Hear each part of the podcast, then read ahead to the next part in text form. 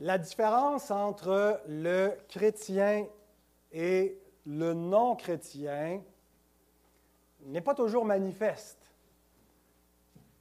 Ça paraît pas toujours extérieurement, rapidement, d'un coup d'œil, la différence entre les deux. Ils habitent les mêmes villes, fréquentent les mêmes endroits, travaillent aux mêmes places, vivent à peu près de la même façon.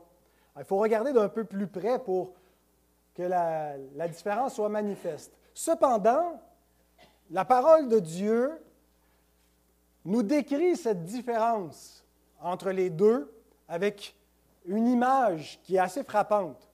D'un côté, le croyant est comme un arbre verdoyant, tandis que le pécheur non-croyant est comme la paille emportée par le vent.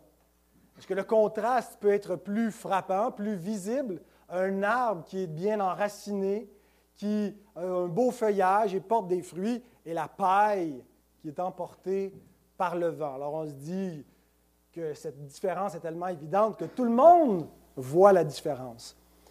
Mais la différence entre le croyant et le non-croyant illustrée par cette image, s'applique pas dans tous les domaines de l'existence. C'est en particulier par rapport à la vie spirituelle et à ce qui en découle que la différence est notable, que la différence, elle est énorme, qu'on a la différence entre un arbre enraciné et de la paille balayée. Ce matin, nous commençons une nouvelle série sur les psaumes. Il y en a 150, 150 chapitres. Il y avait 28 chapitres en Matthieu, ça a pris 8 euh, ans, mais on va faire un, psaume, une prédication, à part peut-être pour les vraiment plus longs psaumes. Je ne sais pas encore si je vais les faire, les 150, d'un coup. Je me suis dit, je vais, commencer par 10. Après ça, on va voir. Peut-être qu'on fera une petite pause, faire une petite série, ou on va en faire peut-être 25. Peut-être qu'on va faire le, premier livre des psaumes. Peut-être qu'on va les faire les 150. On va voir si on a besoin par moment de mettre sur pause. J'ai l'intention de les faire les 150, mais euh, d'ici ma mort. D'accord?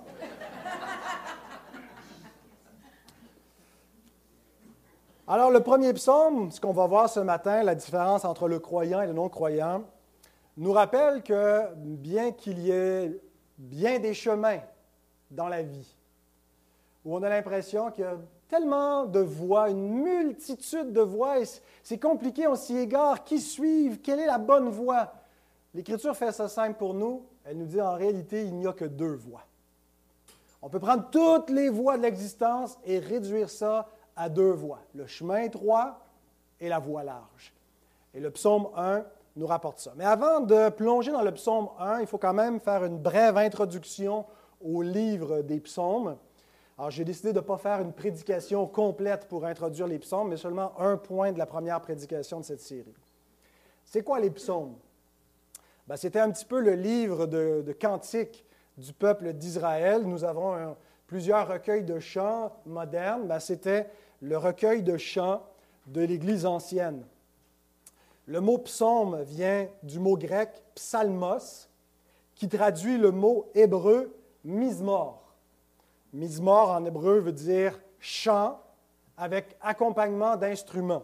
Mais dans les versions hébraïques de la Bible, euh, le, livre des psaumes euh, ne s'appelle pas Mismor, mais Tehilim, qui veut dire louange, gloire. On donne gloire à Dieu, on proclame sa gloire. Donc, ça nous donne par le titre déjà une idée de quoi il est question dans ce livre.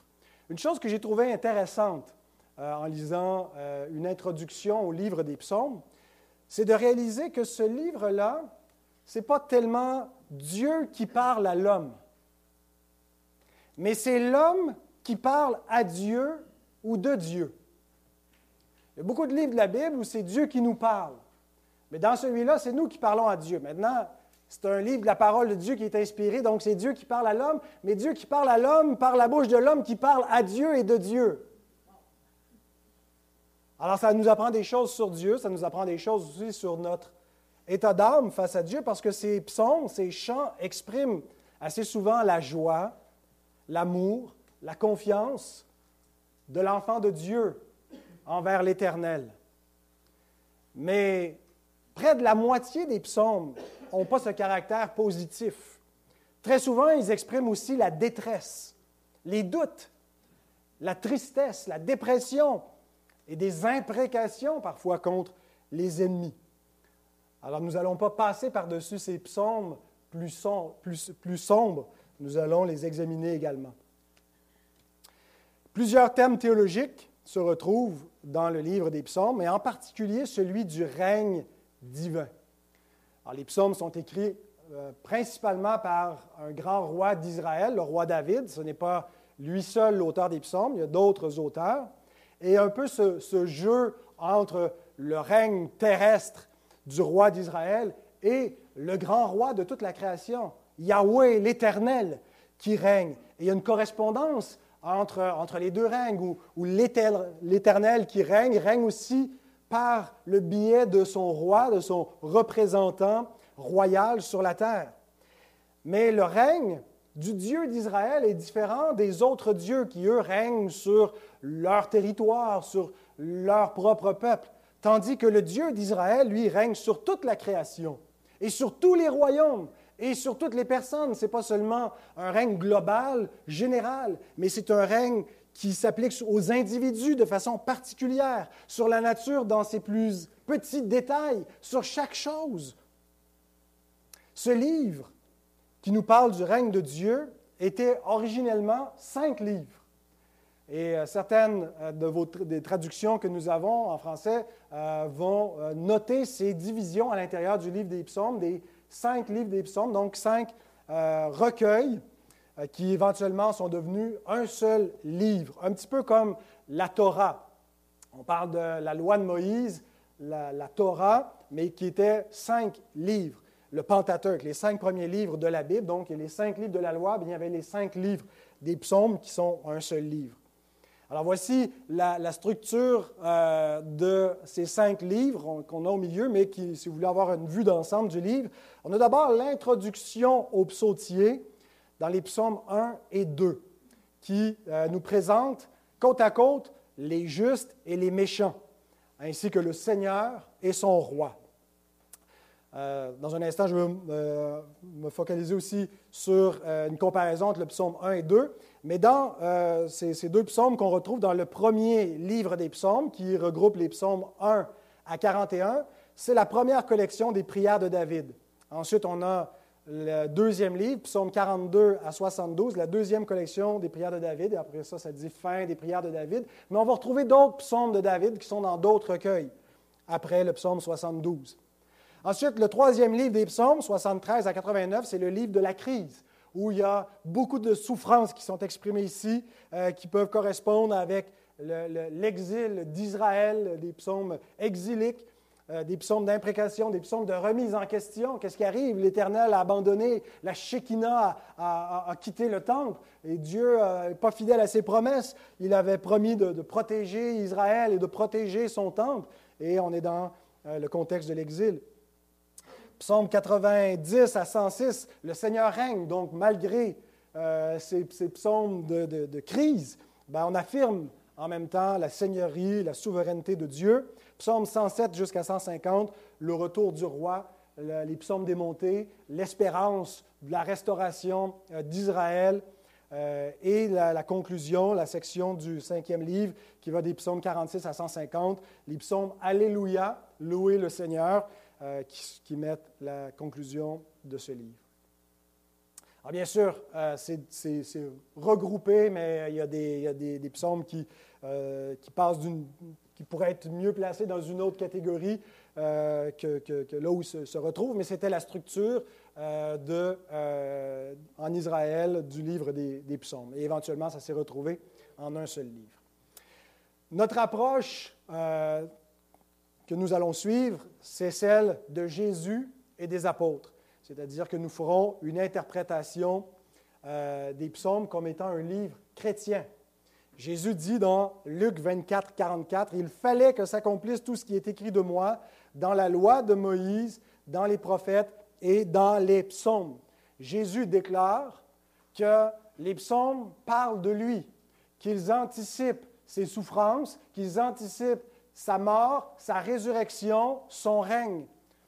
Et donc, euh, nous allons voir comment, de façon typologique, les psaumes nous parlent de Jésus avant sa venue.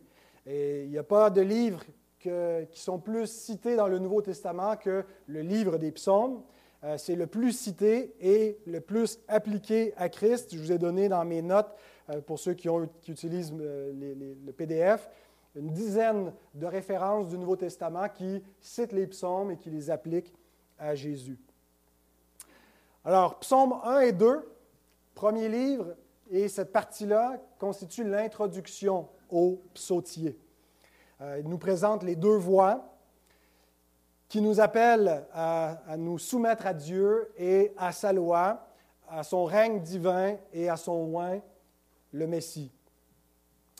Et euh, j'ai aimé ce que euh, David Howard, dans la Bible d'études NIV, Bible, la, Bible Biblical Theology Study Bible, c'est une des, c'est ma, Bible d'études préférée. Euh, il y a des introductions et des commentaires euh, sur tous les livres de la Bible. Et euh, donc, il, explique le rapport entre le psaume 1 et 2 de la façon suivante. Bien que composés séparément, les deux psaumes se complètent bien. Le psaume 1 présente les deux voix au niveau de l'individu, tandis que le psaume 2 le fait au niveau des nations. Le psaume 1 présente l'idéal du juste enraciné dans la parole de Dieu, tandis que le psaume 2 met en lumière le roi choisi par Dieu, dont le premier devoir royal était également d'être enraciné dans la parole de Dieu, selon Deutéronome 17, 18 à 20. Le psaume 1 commence par la bénédiction, 1.1, du juste, enraciné dans la parole de Dieu, tandis que le psaume 2 se termine par la bénédiction, 2.12 de toutes les personnes qui se réfugient dans le Seigneur. Le psaume 1 parle du juste qui médite, Haga, la parole de Dieu, tandis que le psaume 2 parle des ennemis de Dieu qui méditent, Haga, traduit par vaine pensée, la rébellion. La différence de leur centre d'intérêt, la parole de Dieu versus la rébellion, révèle les contrastes entre les deux types de personnes et donc entre les deux voies, et qui explique la différence entre l'arbre verdoyant et la paille emportée par le vent. Lisons-nous pour la lecture du psaume 1. Tu dis levons-nous? C'est ça que j'ai dit. Levons-nous.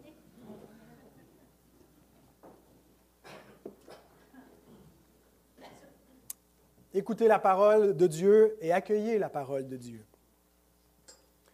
Heureux l'homme qui ne marche pas selon le conseil des méchants, qui ne s'arrête pas sur la voie des pécheurs, et qui ne s'assied pas en compagnie des moqueurs, mais qui trouve son plaisir dans la loi de l'Éternel et qui la médite jour et nuit.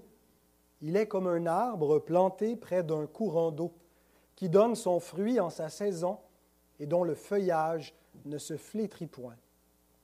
Tout ce qu'il fait lui réussit. Il n'en est pas ainsi des méchants. Ils sont comme la paille que le vent dissipe.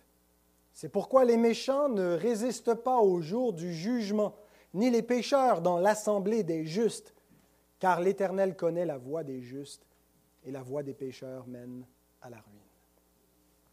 Merci Seigneur pour ce psaume, et on te prie de bénir ta parole qui sera prêchée. Amen. Je vous asseoir.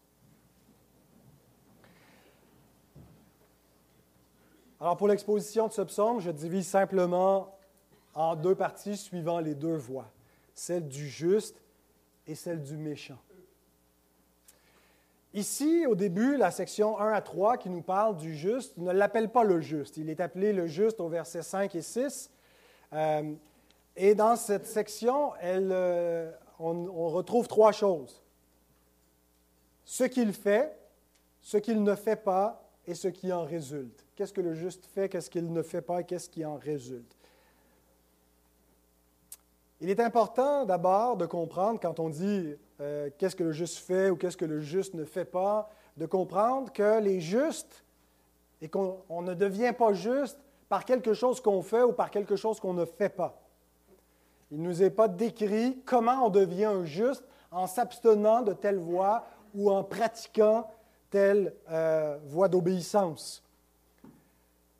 On a plutôt une description de ce que font les justes et non pas les conditions exigées pour devenir un juste. J'aimerais vous citer à ce propos Armand de Mestral, un prédicateur euh, suisse du 19e siècle que j'ai découvert un peu providentiellement il y a quelques années. J'ai publié tout son commentaire sur les psaumes euh, à partir de Google Books, mais on l'a mis à jour. On l'a publié sur le site Un héros dans le net. Donc, si vous voulez le lire en entier, en français, euh, avec les, versets de la Bible qui, s'affichent, euh, vous avez cette ressource dans un onglet sur Un héros dans le net qui vous donne accès à chaque psaume. C'est un excellent commentaire. Là, j'en ai consulté une dizaine cette semaine en préparant. Et c'était vraiment celui que j'ai préféré lire, j'ai trouvé le plus édifiant. Il écrit concernant euh, le juste et comment on devient un juste. L'expression le juste en hébreu, tzaddik, qui se rencontre si fréquemment dans l'Ancien Testament, n'implique pas de la part des auteurs sacrés aucune idée de propre justice.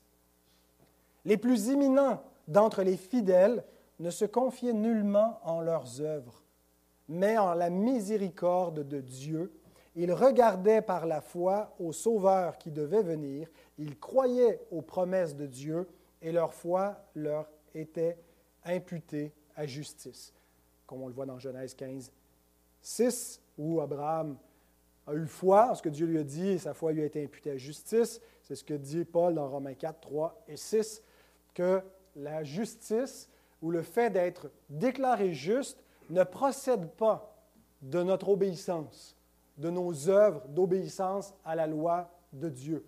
Nul ne sera reconnu juste par son obéissance à la loi. Quand la Bible appelle des hommes justes, elle ne veut pas dire parce qu'ils ont fait ceci ou cela, ils sont des justes, mais nous sommes justes par la foi. Souvent, le mot juste, la conception qu'on peut en avoir est une conception un peu trop faible. On pense un juste, c'est quelqu'un qui agit bien. On pense à la justice sociale, à la justice humaine, à quelqu'un de bien, euh, quelqu'un qui, fait de bonnes œuvres, qui est bon envers son prochain, euh, qui euh, égare aux lois de son pays, qui manifeste la miséricorde et des choses de cette nature-là. Et il est vrai dans certains contextes que la Bible parle des justes comme de ceux qui pratiquent ces œuvres-là. Mais ici, il n'est pas question simplement de quelqu'un qui est juste aux yeux des hommes, quelqu'un qui est juste selon les standards sociaux, mais quelqu'un qui est juste aux yeux de Dieu. Le verset 6 nous dit que Dieu connaît la voie des, des justes. Donc c'est le standard de Dieu. Et ce que Dieu exige pour Justice, c'est une justice qui est parfaite, une justice qui est exacte, une justice qui est perpétuelle, une justice qui n'est pas une simple justice euh, sociale imparfaite, une simple intégrité générale. Dieu veut une justice personnelle, continuelle, parfaite. Et l'Écriture nous dit, il n'y a aucun juste, selon les standards de Dieu. En fait, il y en a un. Paul, quand il dit aucun juste, il exclut tous les descendants d'Adam. Euh, c'est-à-dire, il, inclut tous les descendants d'Adam. Il exclut un seul homme de cette affirmation, et c'est l'Écriture, il cite l'Écriture quand il dit Il n'y a point de juste, pas même un seul. Il n'y a aucun juste depuis la chute d'Adam. Jésus est le seul juste par ses œuvres. Euh, dans ce que Dieu exige par les standards de sa loi, les standards de sa justice. Et Saint Augustin, en prenant le psaume 1, nous dit que ce, juste dont il est question dans le verset 1, heureux l'homme, l'homme en question, c'est ce juste, c'est Jésus. Et nous sommes concernés dans ce, ce statut de juste par l'union à Christ seulement. Il n'y a point de juste, nous sommes justes uniquement par la foi.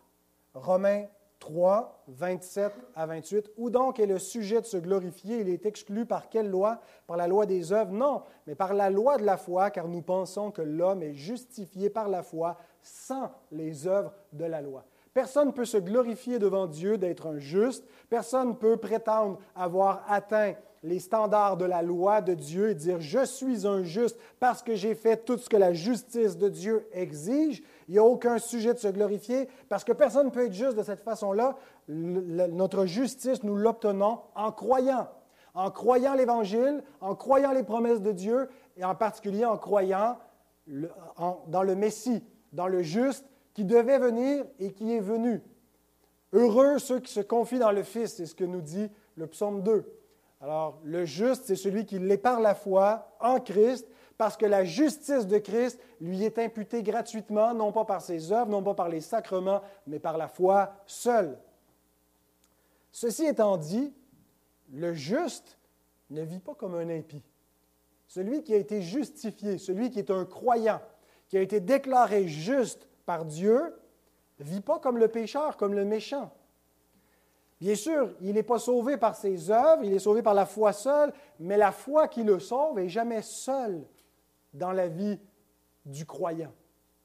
Elle porte des fruits, des fruits qui sont similaires à la justice de Christ, qui démontrent que celui qui a cru en Christ ressemble à Christ. Donc nous ne sommes pas justes par nos œuvres, mais nos œuvres ont quelque chose qui atteste notre justice obtenue par la foi, des œuvres d'obéissance, qui ne nous justifient pas, mais qui attestent que nous avons été justifiés. Le juste l'est par la foi, mais il ne vit pas comme un impie. Heureux l'homme, verset 1, qui ne marche pas selon le conseil des méchants, qui ne s'arrête pas sur la voie des pécheurs et qui ne s'assied pas en compagnie des moqueurs. Ce verset nous dit qu'est-ce que l'homme juste le croyant ne fait pas? Sa manière de vivre est différente du train de ce monde, de ceux qui vivent selon le prince de la puissance de l'air, cet esprit rebelle, le diable, qui a entraîné les hommes dans sa rébellion et qui les maintient dans une rébellion à Dieu, les enfants de colère, et cette colère se manifeste de plein de façons mais ils sont tous sous la condamnation de Dieu. Eh bien, le juste est sorti du train de ce monde. Il a été converti, s'est repenti de cette manière de vivre. Il ne vit plus selon la pensée du siècle présent. Ne vous conformez pas au siècle présent, mais soyez transformés par le renouvellement de l'intelligence. Romains 12, 2. Ben, c'est ce que nous dit le verset 1. L'homme qui ne marche pas selon le conseil des méchants, qui ne s'arrête pas sur la voie des pécheurs qui ne s'assied pas en compagnie des moqueurs. Notons l'influence progressive de la pensée du monde. Marcher, s'arrêter, s'asseoir. Bien sûr, on vient au monde pécheur, mais on peut aggraver notre dépravation par l'influence collective du mal dans lequel nous habitons. Les hommes sont pécheurs par nature, ils viennent au monde comme cela, mais le monde, la culture, le contexte dans lequel ils vivent peut les, amener non seulement à marcher, mais à s'arrêter, à s'asseoir et à devenir des moqueurs. Il y a des gens donc qui ne sont pas simplement des pécheurs rebelles à Dieu comme le sont tous les hommes par nature, mais sont des railleurs, des moqueurs qui s'attaquent directement et ouvertement à la foi des croyants et à la parole de Dieu. À nouveau, je vous cite de Mestral. Il arrive souvent que les méchants s'endurcissent au point de manifester dans leurs paroles leur mépris pour Dieu, pour sa loi et pour son peuple. Ils deviennent alors des moqueurs. Ils disent Où est la parole de l'Éternel Jérémie 17, 15. Où est la promesse de son avènement 2 Pierre 3, 4. Le fidèle ne peut se plaire dans leur société. Il s'en éloigne, même avec soin, sachant combien elle est dangereuse pour son âme. Donc, première caractéristique, le juste est caractérisé par ce qu'il ne fait pas, par la mode de pensée qu'il ne suit pas, par les gens qu'il ne fréquente pas. Je suis tombé sur une belle citation cette semaine d'un beau ministère qui s'appelle Un héros dans le net. C'est pas moi qui administre la page Facebook, c'est notre frère euh, Mario qui a publié cette citation de R.C. Sproul, comme l'appellent les Français. Un chrétien est connu non seulement pour ce qu'il croit et affirme, mais aussi pour ce qu'il nie et rejette. dans notre, euh, notre siècle, c'est n'est pas ce, euh, ce, que les chrétiens veulent mettre de l'avant. On veut surtout être vu comme positif, être inclusif. Alors, on ne va pas dire ce qu'on condamne, ce qu'on rejette. Euh, mais un chrétien est connu pour ce qu'il affirme, pour ce qu'il professe, pour ce qu'il met de l'avant positivement, pour ce qu'il affirme, pour ce pourquoi il vit, mais aussi pour ce qu'il rejette, pour ce qu'il condamne, pour ce qu'il nie. Alors, on a commencé dans l'ordre inverse. Le croyant ne suit pas la voie des pécheurs, la voie du monde, de ceux qui sont rebelles à Dieu. Il se plaît pas en leur compagnie. Il a rejeté cette façon de penser, cette façon de voir le monde. Il a rejeté la voie des rebelles. Mais il n'est pas juste caractérisé par ce qu'il rejette, par ce qu'il condamne, mais aussi par ce qu'il aime, par ce qu'il approuve. Et c'est le verset 2 qui nous le présente. Il trouve son plaisir dans la loi de l'Éternel et la médite jour et nuit. La pensée de Dieu est celle qui caractérise la pensée du juste. Les justes ne sont pas des libres penseurs où ils font simplement rejeter la pensée des hommes pour penser ce qu'ils veulent, mais ils veulent penser les pensées de Dieu après lui. En rejetant la voix du moqueur, en disant non au faux discours de la philosophie, de la fausse religion, les croyants affirment la pensée de Dieu, pensent la pensée de Dieu. Et de le dire comme ça, ça peut paraître prétentieux. Qui êtes-vous, vous, pour prétendre penser la pensée de Dieu? Toutes les religions affirment être la vérité et représenter ce que Dieu est. Qui sait ce que Dieu pense vraiment? Ben, Dieu a révélé sa pensée. Nous savons ce que Dieu pense, nous savons ce que Dieu approuve, nous savons ce qu'est la vérité, parce qu'on n'est pas en train de l'imaginer ou de l'inventer. Nous avons une révélation, la loi de l'Éternel, que nous méditons jour et nuit.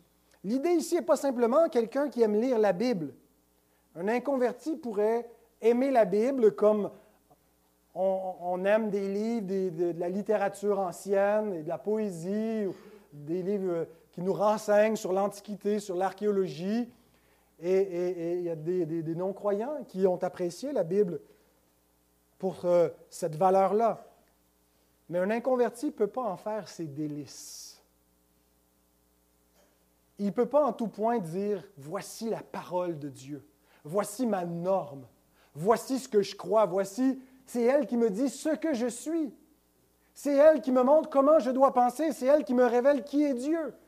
L'inconverti veut corriger la parole de Dieu ici ou là, il va dire Amen, telle chose que l'Écriture affirme est vraie, mais il croit que son jugement est au-dessus de la Bible parce qu'il croit que finalement, elle n'est que le reflet des sociétés de l'Antiquité et non pas une révélation de Dieu. Et ce croyant moderne, supérieur aux hommes d'avant, ben, il croit qu'il peut corriger la parole de Dieu. Alors, il ne la reçoit pas comme parole de Dieu, il n'en fait pas ses délices. Mais ici, le verset 2 nous parle de quelqu'un qui a été régénéré par la parole de Dieu, qui a goûté ce lait, qui a goûté cette nourriture, et sa vie a été bouleversée. Il prend plaisir dans l'homme intérieur à la loi de Dieu. Il n'est pas en train d'essayer de faire taire la loi de Dieu pour justifier son péché. Il n'est pas en train de vouloir falsifier les Écritures pour se justifier. N'ayant point connu Dieu, ils se sont rebellés, ils retiennent la vérité injustement captive. Ce n'est pas ce que celui qui a été converti fait. Il a été régénéré par une semence incorruptible, par la parole vivante et permanente de Dieu. Et il veut que sa vie soit alignée avec cette révélation. Maintenant, ici, il est question de la loi de l'Éternel. C.S. Lewis dit la loi de l'Éternel, on la respecte on, l'étudie, mais est-ce qu'on en fait nos délices? quelque chose qui est un plaisir. Je pense que la loi de l'Éternel, la, Torah, ici, ne, réfère pas simplement au commandement. Fais ceci ou ne fais pas cela. Mais ça implique toute la révélation de Dieu qui était jusqu'alors et qui était appelée la loi. De sorte qu'on peut prendre l'Écriture et dire voici la loi de notre Dieu, la parole de Dieu, la loi de Dieu dans ce contexte. Je ne dis pas que dans tous les contextes, loi inclut toute la révélation, euh, mais ici, loi va plus loin que simplement les commandements, mais c'est la révélation de Dieu. Possédez-vous un trésor plus précieux que cette révélation, qui vous donne une vraie connaissance de Dieu, qui vous instruit de l'Évangile par lequel vous qui avez cru avez le pardon de vos péchés et la vie éternelle. Possédez-vous une parole qui fasse davantage vos délices? Pensez-vous qu'il y a un penseur, un philosophe, un autre écrit qui pourrait supplanter celui-ci, vous instruire mieux, vous apprendre mieux qui vous êtes, qu'est-ce que l'homme, d'où vous venez, qu'est-ce qui vient après la mort, que ce trésor de la loi de l'Éternel? Voilà comment nous en faisons nos délices. Ça ne veut pas dire que chaque jour, on est toujours passionné pour lire la Bible. Il y a des, moments où on est, fatigué, où on trouve ça ardu, on a de la difficulté à suivre nos plans de lecture. Mais ça veut dire qu'on a accueilli la parole de Dieu, non pas comme la parole des hommes, mais comme ce qu'elle est véritablement. La parole de Dieu qui agit en nous qui croyons. Et on ne l'a pas pris superficiellement, juste comme un vieux livre religieux, mais on l'a accepté comme étant une révélation divine. Nous la révérons, nous l'estimons, nous lui obéissons.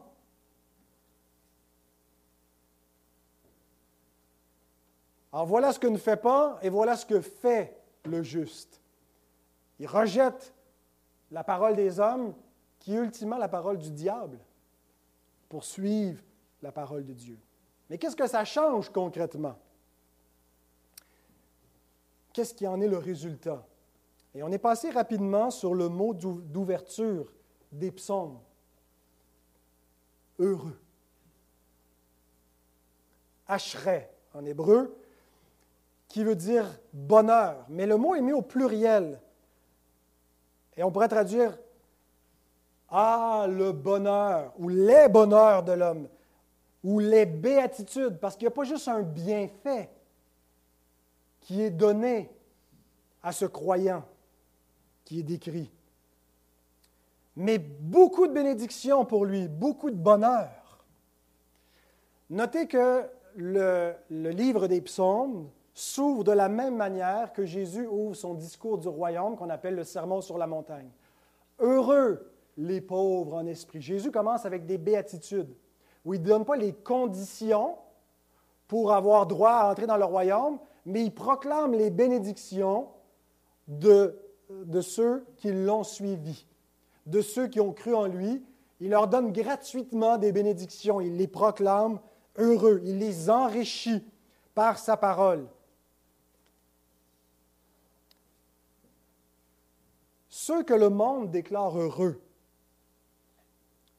sont ceux qui sont en santé, ceux qui sont riches, ceux qui sont beaux, ceux qui sont talentueux, ceux qui ont une vie saine, un équilibre, des enfants, une famille, un épanouissement relationnel, euh, romantique, une vie sexuelle. Voilà ceux que le monde dit heureux. Et on n'est pas en train de nier que tout ça, c'est faux, c'est malheureux. Mais si c'est tout ce qu'ils ont, c'est le malheur qui les attend. Et la Bible ne va pas les proclamer heureux. Leur bonheur est un bonheur illusoire, transitoire, qui mène à la ruine. Le contraste avec ceux que Dieu déclare heureux. Et j'aime mieux que Dieu me déclare heureux, même si le monde me déclare malheureux. Parce que ceux que Dieu déclare heureux possèdent le vrai bonheur. Mais ici, il n'est pas simplement question d'une bonne humeur, d'une vie où ça va toujours bien, chaque matin tu te lèves, le, ciel est bleu, les oiseaux chantent. On va voir que dans le livre des psaumes, des fois, il est pas mal malheureux, le croyant, celui que Dieu dit heureux. il pleure, et, et sa vie semble un enfer, mais pourtant Dieu le déclare heureux. Parce qu'il connaît sa parole, parce qu'il connaît le Dieu qui a parlé, et parce qu'il aime cette parole et qu'il la garde. Et c'est la base de son bonheur, parce qu'il a un héritage. Et il y a une belle comparaison qui est faite pour décrire à quoi ressemble cet homme. Il est comparé, au verset 3, à un arbre planté près d'un courant d'eau qui donne son fruit en sa saison et dont le feuillage ne se flétrit point. Tout ce qu'il fait lui réussit. Cette image, vous la retrouvez au début et à la fin de la Bible et à différents endroits. L'image de l'arbre verdoyant qui porte du fruit. C'est une image paradisiaque qu'on retrouve dans le paradis terrestre en Éden et qu'on retrouve dans le paradis céleste en Apocalypse. Genèse 2, 9 à 10, l'Éternel Dieu fit pousser du sol des arbres de toute espèce, agréables à voir et bons à manger, et l'arbre de la vie au milieu du jardin, et l'arbre de la connaissance du bien et du mal. Un fleuve sortait d'Éden pour arroser le jardin, et de là il se divisait en quatre bras. L'homme qui est comme l'arbre planté près des courants d'eau rappelle ce jardin, cet arbre de vie au milieu du jardin d'Éden, arrosé par le, irrigué par ce fleuve par lequel Dieu arrosait ce jardin originel. Et on le retrouve à la fin de la Bible. Apocalypse 22, verset 2, au milieu de la place de la ville et sur les deux bords du fleuve, il y avait un arbre de vie, produisant douze fois des fruits. Douze fois des fruits, c'est imaginez comment c'est productif continuellement, rendant son fruit chaque mois, et dont les feuilles servaient à la guérison des nations. Donc une belle image qui nous parle du paradis initial perdu par l'homme, restauré par le dernier homme, Christ. Et c'est dans ce sens ultime qu'il faut comprendre pourquoi est béni celui que la Bible dit être heureux? Cette image de l'arbre verdoyant ne nous parle pas forcément de sa réussite terrestre, tout va être un exploit, tout va verdir, tout va fructifier dans sa vie. Parfois, sa vie va être une misère, parfois, il va dire Je suis comme un, un arbre sec, mort. Mais la réussite en question, la fructification vue ici, c'est la vie éternelle, l'arbre de vie, que rien au monde ne peut tuer enlevé. Ça ne veut pas dire qu'il n'y a pas une bénédiction du fait de savourer, méditer la parole de Dieu jour et nuit qui vient pour la vie présente, qui va faire que notre vie terrestre, sociale, nos relations, notre mariage, notre famille ne va pas fleurir et, et verdir et porter des fruits. Il y a certainement une valeur pratique à garder la parole de Dieu pour la vie présente, pas seulement pour la vie à venir. Josué 1.8, que ce livre de la loi ne s'éloigne point de ta bouche, médite-le jour et nuit pour agir fidèlement selon tout ce qui est écrit, car c'est alors que tu auras du succès dans tes entreprises, c'est alors que tu réussiras. Et Paul nous dit dans 1 Timothée 4.8 que, que la, bénédiction de Dieu est, ultimement pour la vie à venir, mais aussi pour la vie présente. Donc il y a certainement un, élément de cette image de l'arbre verdoyant qui se réalise dans la vie présente. Mais on ne doit pas mesurer simplement la bénédiction de Dieu à nos circonstances présentes, parce que parfois, la vie de l'enfant de Dieu est misérable. Mais il doit se rappeler, par l'espérance, en fixant ses pensées sur la promesse de Dieu, qu'il est heureux, parce qu'à la fin, il est un arbre verdoyant il a droit à l'arbre de la vie éternelle. Alors voilà qui est le juste, celui qui possède le vrai bonheur, qui est d'être un enfant de Dieu, qui rejette la voie des pécheurs, il s'est repenti, qui savoure les richesses de la révélation divine, à commencer par la, la révélation de Christ, mystère de Dieu, et il vit dans le siècle présent mais les yeux fixés sur le siècle à venir. Il y a plus à dire sur le juste, mais il nous reste encore 149 autres psaumes pour le dire. Terminons plus rapidement sur la voix du méchant. Le langage biblique est intéressant. Le juste et le méchant. Hein, le méchant. Il ne faut pas croire que la Bible lance des insultes primaires, hein, les bons, les méchants. Mais par cette terminologie, la Bible nous dit quelque chose. Elle nous parle de la méchanceté du cœur humain. Les hommes ne sont pas innocents. Ils sont des méchants. Jérémie 17, 9, le cœur est tortueux par-dessus tout et il est méchant. Qui peut le connaître? Heureux celui qui réalise la méchanceté de son cœur plutôt que celui qui s'aveugle sur sa propre méchanceté, qui appelle le mal bien, le bien mal qui change la vérité en mensonge, qui s'illusionne lui-même. Peut-être qu'il se trompe, peut-être qu'il trompe les autres par son discours, mais il ne trompe pas Dieu qui dit que son cœur est tortueux et qu'il est méchant. Heureux celui qui réalise la méchanceté de son cœur et qui s'en repent. Il ne faut pas croire que ce qualificatif soit réservé au pire spécimen de l'espèce humaine. Ah, les méchants, c'est les Hitler, c'est les Staline, c'est euh, les, les, tueurs en série. Mais ce n'est pas euh, le père de famille qui est juste pas chrétien, mais qui est un, bon citoyen, un, homme bon qui prend soin de sa famille, qui est fidèle. Lui, ce n'est pas un méchant. Martin Luther écrit Quand l'Écriture parle des méchants, prends garde de ne penser qu'aux Juifs, aux païens ou à d'autres, mais considère que cette parole te concerne aussi et qu'elle doit t'inspirer un effroi salutaire.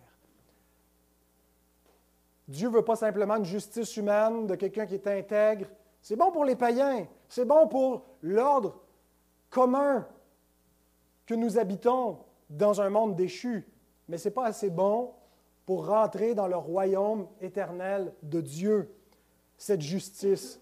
Parce que l'homme est fondamentalement méchant aux yeux de Dieu, même s'il est bon aux yeux de ses semblables. Alors avant de regarder les autres méchants, regardons-nous dans le miroir. Reconnaissons la méchanceté de nos cœurs. Soyons non pas parmi ceux qui s'affirment justes et bons, mais par ceux qui se condamnent comme des méchants. Le méchant, c'est simplement le pécheur inconverti, celui dont le cœur n'a pas été régénéré par la grâce de Dieu. Le méchant, c'est celui qui ne prend pas plaisir dans la loi de Dieu, mais qui prend plaisir dans la, la voie des hommes. Le verset 1 nous dit ce que le méchant aime.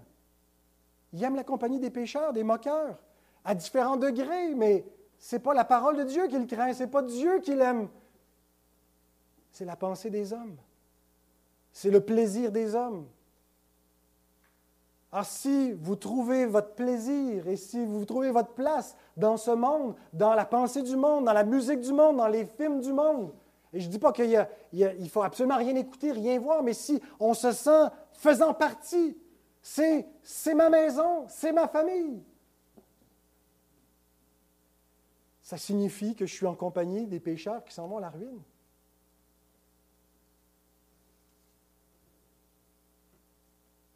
Le mot méchant, rachat en hébreu, est dérivé d'un verbe dont la racine parle d'agitation d'inquiétude, de mouvements tumultueux.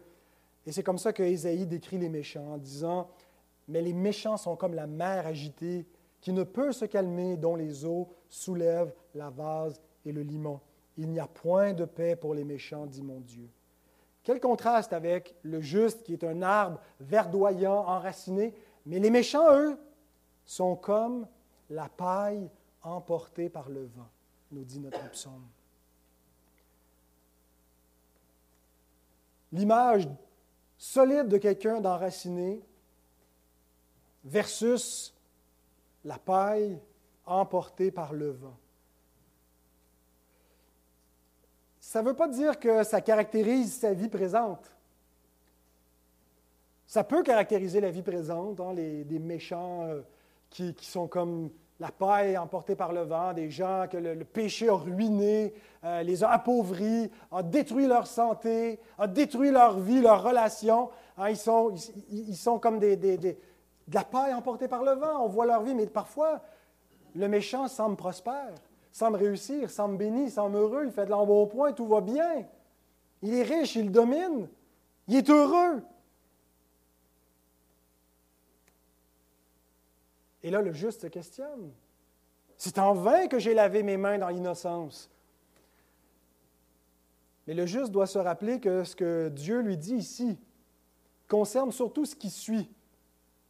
Quand il dit que le méchant est comme la paille emportée par le vent, ça ne nous parle pas juste de sa vie présente, ça peut être le cas quand le péché l'a détruit. Mais ça concerne le jugement qui vient. Versets 5 et 6 toute sa vie, toute sa gloire, toute sa splendeur, toutes ses œuvres, toute sa justice vont être balayées par le vent du jugement.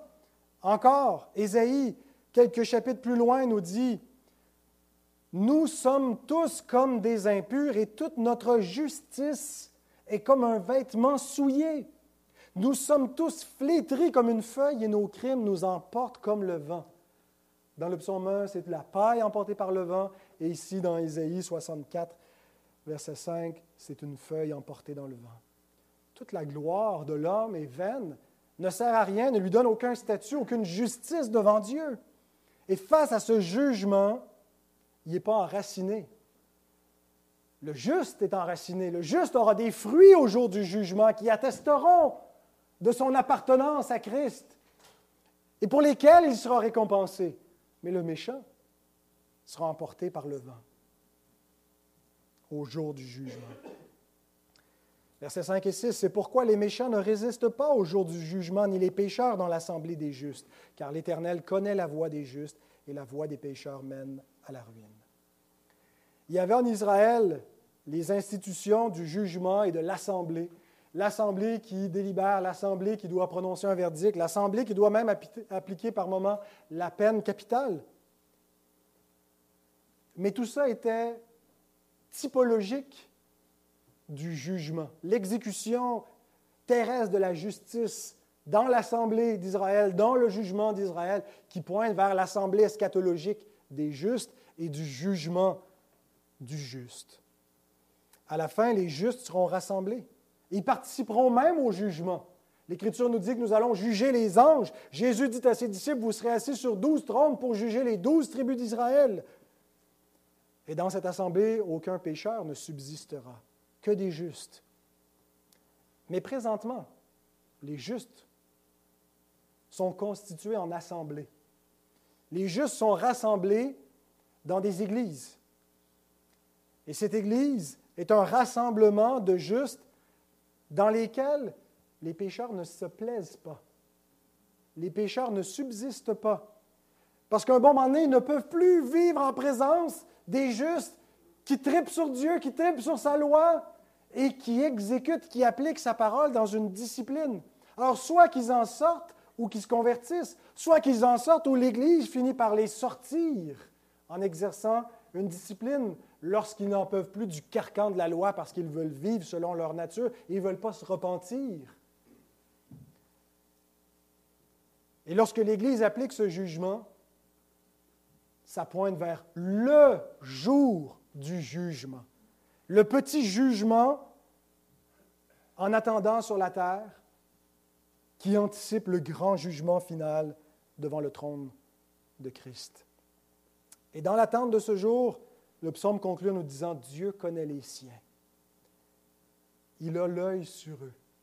Il les garde. Il les préserve. Il les empêche de tomber de manière fatale. Bien sûr que le juste tombe, mais Dieu le relève chaque fois. Mais quoi que ce soit que fassent les pécheurs en attendant, peu importe leur prospérité, peu importe leur réussite, leur voie mène à la ruine. Et le mot ruine, c'est le mot abad en hébreu. Et c'est comme ça que s'appelle, par la racine de ce mot, celui qui est leur roi. Nous sommes appelés chrétiens parce que notre roi, c'est Christ. Eux, ils vont à la ruine parce que leur roi, c'est Abaddon. Apocalypse 9, 11. Elles avaient sur elles comme roi l'ange de l'abîme, nommé en hébreu Abaddon et en grec Apollyon. Ils vont à la ruine parce qu'ils ont suivi la voie de leur roi. Le diable, le prince de ce monde de ténèbres qui s'est rebellé contre Dieu et qui entraîne les hommes à sa suite. Il n'y a donc que deux voies. Ceux qui fléchissent le genou devant l'Éternel et son oint et qui croient en son Fils et qui par la foi en lui sont déclarés heureux et qui mènent une vie différente parce que ces brebis suivent les ordonnances de leur berger. Et toutes les autres voient la voie large qui constitue la voie des hommes.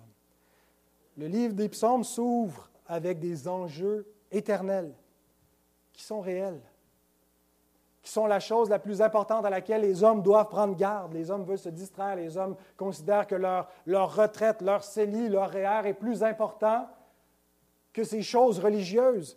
Mais vous faites bien, vous les justes, qui prenez garde et qui prenez à cœur et qui avez de l'intérêt pour ces questions éternelles, qui sont aussi universelles. Ce n'est pas seulement vrai et important pour ceux qui s'y intéressent. Tous les hommes sont concernés par ces enjeux.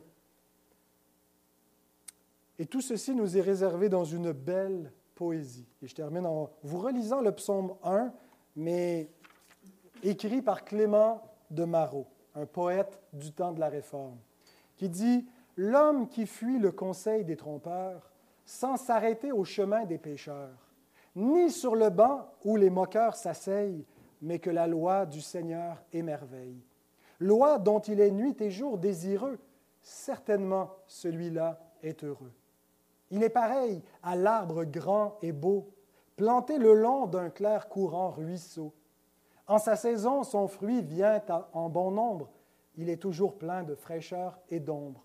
Le vrai croyant est tout ce qu'il fera, à l'avenir ainsi prospérera. Mais les pervers n'auront pas un tel sort.